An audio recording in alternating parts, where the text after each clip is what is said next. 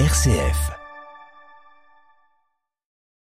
La chronique santé vous est présentée en partenariat avec la Fondation HCL et le soutien d'Apicil. Nous poursuivons notre série de chroniques santé sur la santé bucco-dentaire avec aujourd'hui le docteur Christophe Janin, maître de conférence et responsable de l'unité fonctionnelle de prothèse au service de consultation et traitement dentaire de Lyon. Bonjour. Bonjour. Merci euh, à vous d'être avec nous. Vous soulevez un problème de santé publique, euh, docteur, aujourd'hui dans cette chronique, c'est l'abandon euh, des soins bucco-dentaires, notamment chez les personnes très âgées, notamment dans les EHPAD précisément. Oui, tout à fait. Les résidents d'EHPAD souffrent d'une absence de cabinet dentaire dans la structure pour des raisons économiques évidentes, et donc on recourt à des praticiens de ville qui veulent bien parfois se déplacer sur place, mais dans des conditions d'exercice qui sont quand même précaires, malgré l'apport de matériel qui est prêté par les conseils euh, départementaux, par exemple, comme des petites mallettes avec des instruments rotatifs, des aspirations. Donc, euh, globalement, il peut y avoir du matériel, mais les conditions d'exercice, que ce soit l'éclairage, que ce soit l'environnement pour s'asseoir ou pour euh, faire ouvrir la bouche, l'absence d'assistante sont souvent difficiles. Donc, le lit médicalisé n'est pas prévu pour du tout redresser les patients pour avoir les meilleures conditions de soins. Donc, ça reste des soins quand même extrêmement limités. Alors, quelle idée est-ce que vous, vous avez eue et sur quoi est-ce que vous avez travaillé pour permettre finalement la continuité de, ces soins, euh, même dans les EHPAD?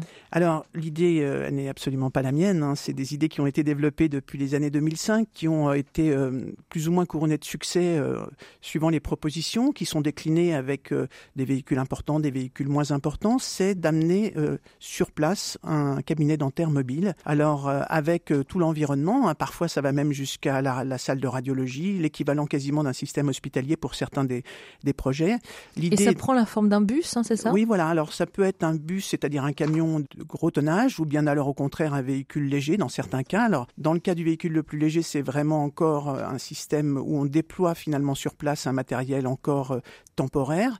Mais dans le cadre des camions, euh, que ce soit de, de 3 tonnes 5 ou un peu plus, on a toutes les conditions d'un exercice dentaire quasiment proche de celui du libéral, avec donc l'accueil par des rampes la plupart du temps hydrauliques des, des fauteuil roulant des patients, le transfert sur un fauteuil, parfois même euh, directement le fauteuil roulant qui est mis en place euh, sur le cabinet, la présence d'une assistante euh, et de tout l'environnement pour soigner le patient dans les meilleures conditions. Et donc, qui pour pratiquer ces soins? Alors, la plupart des associations ou des structures qui ont pris en charge, que ce soit des structures hospitalières ou des associations qui ont pris, qui ont proposé ces projets, donc ce sont des, praticiens principalement bénévoles. Parfois, il y a eu des exercices salariés qui étaient proposés avec même euh, des projets qui ont capoté un petit peu parce que justement on ne trouvait pas de, de, praticiens suffisamment motivés pour réaliser ces soins. Il faut reconnaître que c'est un exercice particulier et que pratiquer à temps plein euh, dans les EHPAD, c'est jamais très facile. À mon avis, une des causes des échecs, telles qu'on a pu les analyser, c'est justement euh, cette lassitude. Et je pense qu'une des recettes intéressantes, c'est justement ce qui a été développé par l'URPS hein, il n'y a pas longtemps à travers son projet SBDM, c'est justement de faire tourner les praticiens autant que possible. Alors il y a aussi une nouvelle technologie sur laquelle aujourd'hui ça pourrait être intéressant euh, de, travailler, c'est la téléconsultation. On a du mal à, se dire que ça peut être compatible avec les soins dentaires. Oui, alors ça c'est effectivement ce qui a été développé euh, par deux projets, dont la SBDM dont je viens de parler.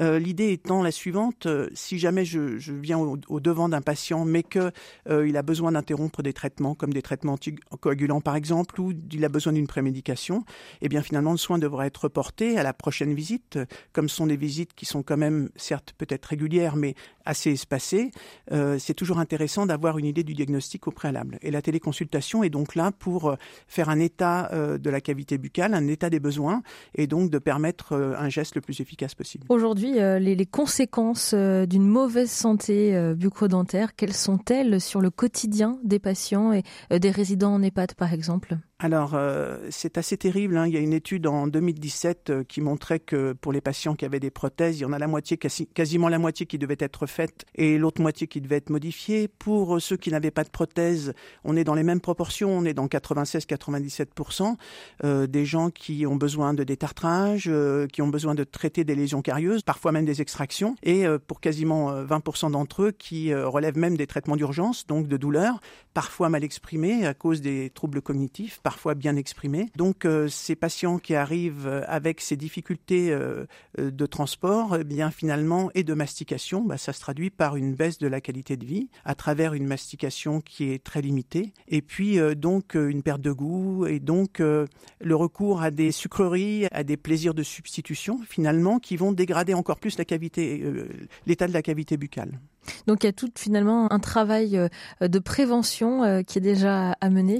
Oui, alors il y a effectivement deux volets. Il y a un, premier volet qui va être euh, de dire en amont. Alors ça c'est le rêve évidemment qu'on a et qu'on poursuit. Et j'espère qu'on pourra installer ça dans les prochaines années. C'est-à-dire qu'en amont de l'entrée en, EHPAD, d'avoir un bilan qui soit fait et éventuellement les soins qui permettent d'entrer dans des conditions de traitement qui sont déjà maîtrisées. La prévention, il y a un volet qui est, qui est extrêmement important.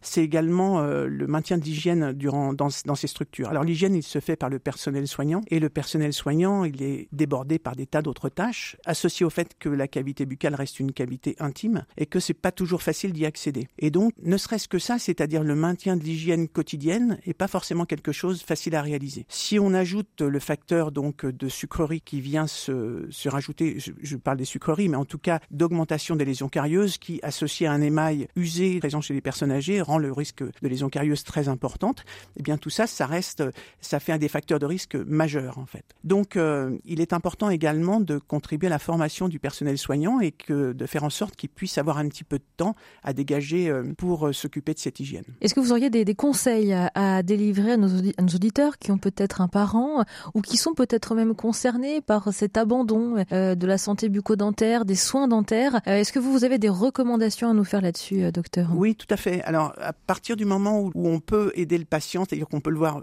quotidiennement. Par exemple, le recours à une brosse à dents électrique qui est souvent achetée par la famille. Hein, donc, euh, quelqu'un d'extérieur peut brosser les dents de façon très efficace euh, grâce à une brosse à dents électrique, par exemple. Après, ça peut être de ne pas insister sur les sucreries. Il faut trouver le ratio le meilleur entre le risque carieux, c'est-à-dire quand même un risque de douleur à terme et d'infection, et donc de morbidité, de comorbidité, et puis le plaisir d'avoir quelque chose dans la bouche qui est, euh, qui est agréable. Merci beaucoup, docteur Christophe Genin, d'avoir été avec nous. Vous êtes maître de conférence et responsable de l'unité fonctionnelle de prothèse au service de consultation et traitement dentaire de Lyon. Merci d'avoir été avec nous.